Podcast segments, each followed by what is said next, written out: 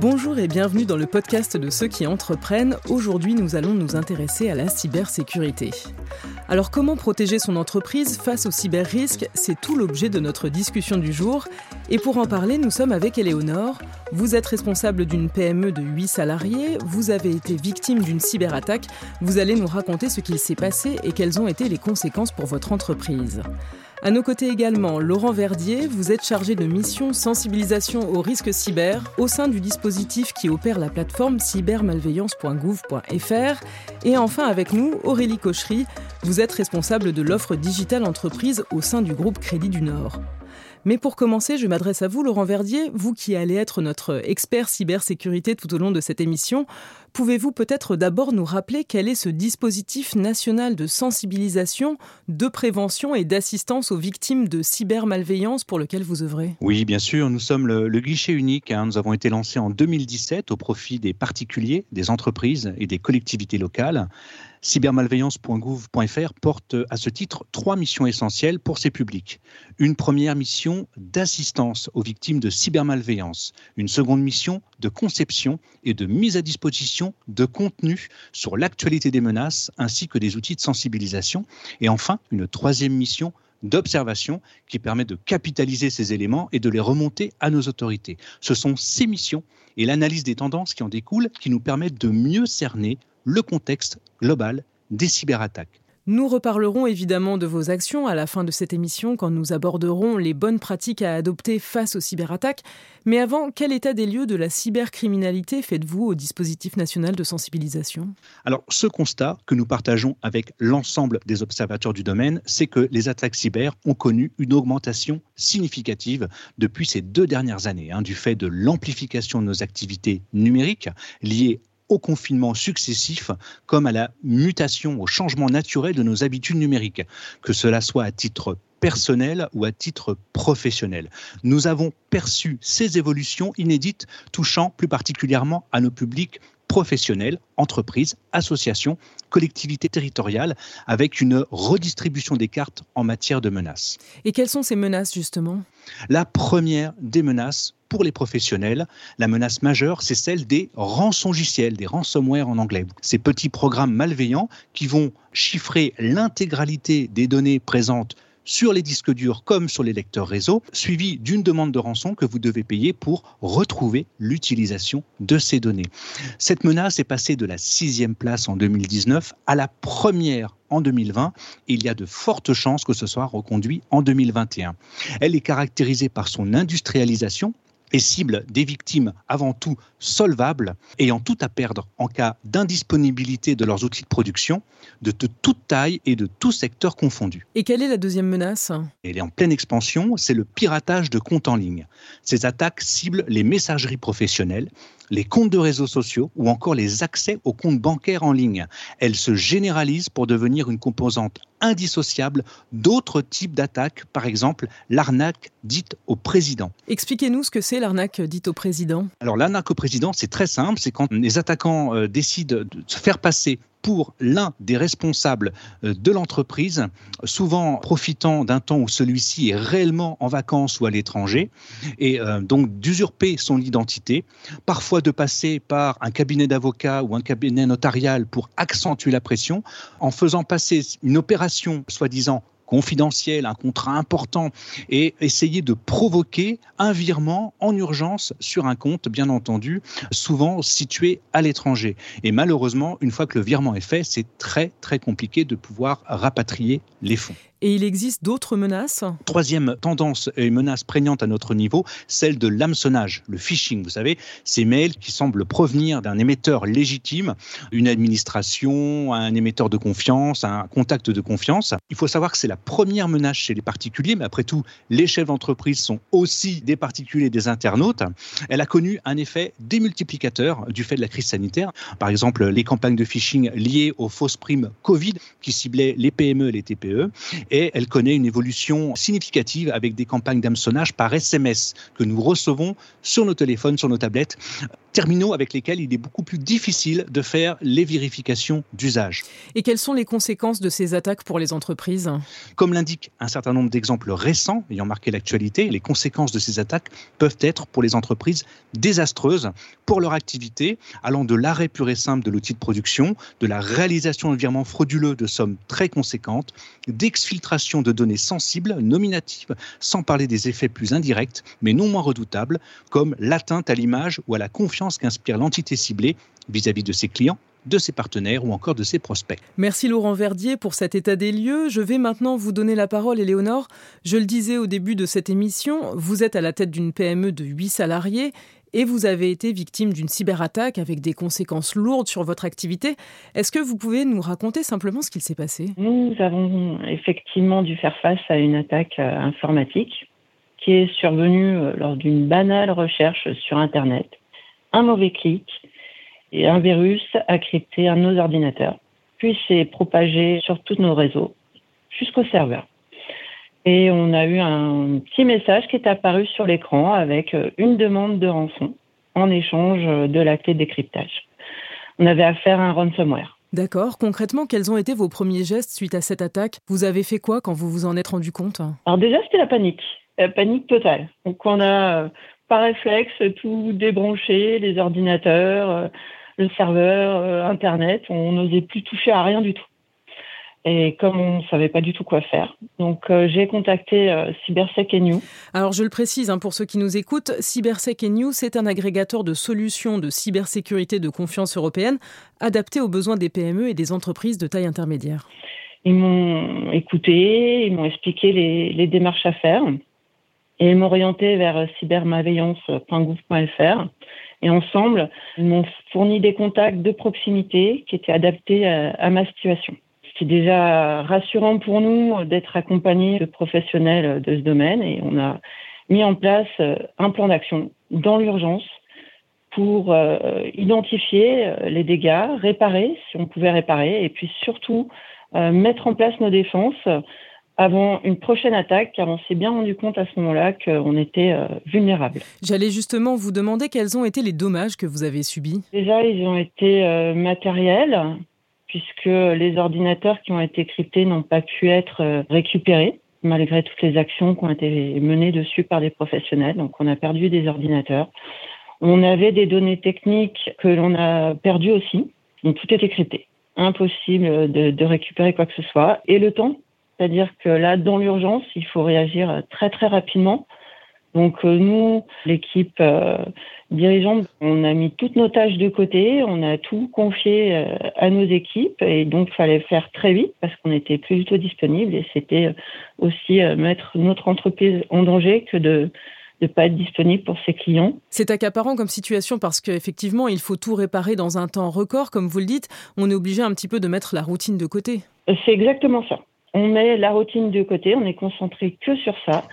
Et pendant une semaine, on a rencontré des entreprises qui ont toutes été à notre écoute, de très bons conseils, ont été réactives et on a mis en place notre bouclier avec des solutions qui étaient euh, adaptées à notre taille et à notre budget. Alors qu'il est, est-ce que vous êtes sorti d'affaires? Est-ce que vous avez pu remettre votre système en ordre de fonctionnement? Aujourd'hui, euh, ce qui nous a sauvés, c'était quand même d'avoir fait euh, une sauvegarde de nos données 48 heures avant l'attaque.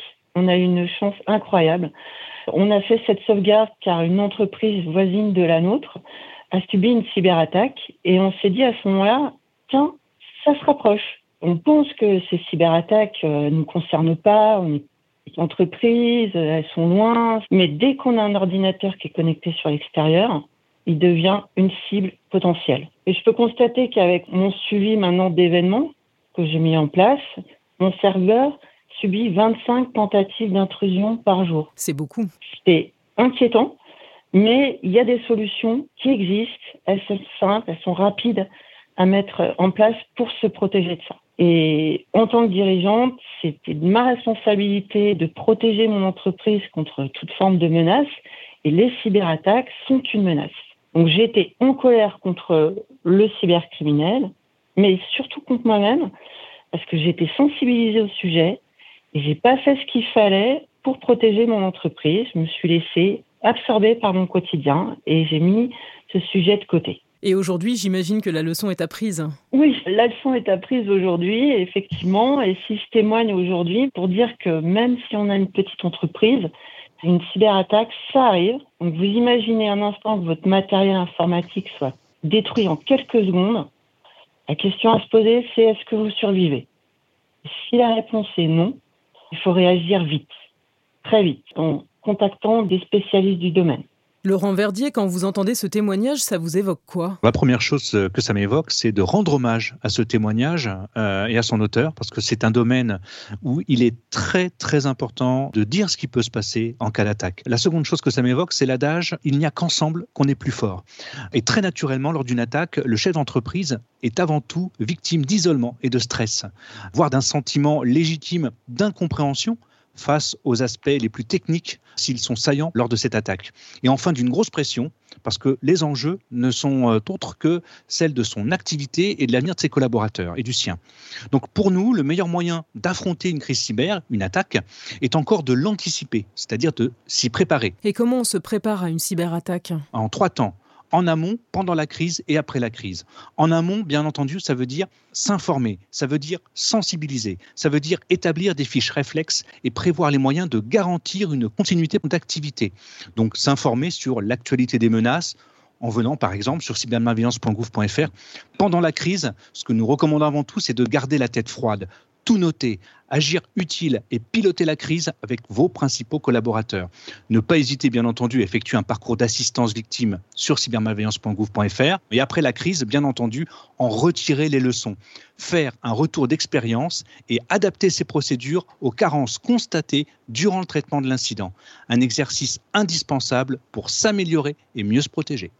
Oui, c'est essentiel, effectivement. Pour vous, Aurélie Cochery, qui est en charge de l'offre digitale aux entreprises au sein du groupe Crédit du Nord, est-ce que c'est une nécessité de plus en plus importante que de sensibiliser vos clients à ces risques, justement? Oui, c'est un réel risque qui peut mettre aujourd'hui en péril la vie des entreprises, comme l'a expliqué Éléonore. Informer les clients, c'est ce qu'on fait euh, depuis de nombreuses années au groupe Crédit du Nord. On mène régulièrement des webinars, des manifestations pour les sensibiliser. Mais face à des témoignages comme cela, on ne pouvait pas euh, s'arrêter là. Et donc, on a eu la volonté d'aller encore plus loin et d'accompagner encore plus nos clients pour les protéger.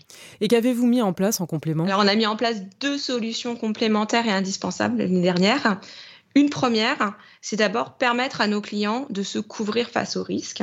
C'est une assurance cyber-risque qu'on propose aux clients qui, en cas d'attaque, lui permet de bénéficier d'une assistante 24-24, 7 jours sur 7, c'est-à-dire des experts informatiques, des consultants en gestion de crise, du conseil juridique, Bien sûr, d'une prise en charge des dommages subis. On parlait tout à l'heure euh, du matériel hein, euh, perdu ou de la perte d'exploitation.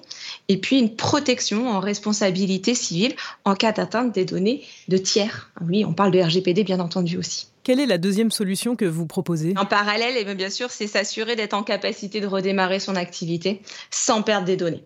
Et donc pour ça, on a conclu nous un partenariat avec CyberSecAnew dans lequel on offre à nos clients la possibilité de réaliser un premier diagnostic pour vérifier leur niveau de protection. Et après, le cas échéant, en fonction des réponses, on peut leur proposer une solution, mais on en parlera, je crois, la prochaine fois.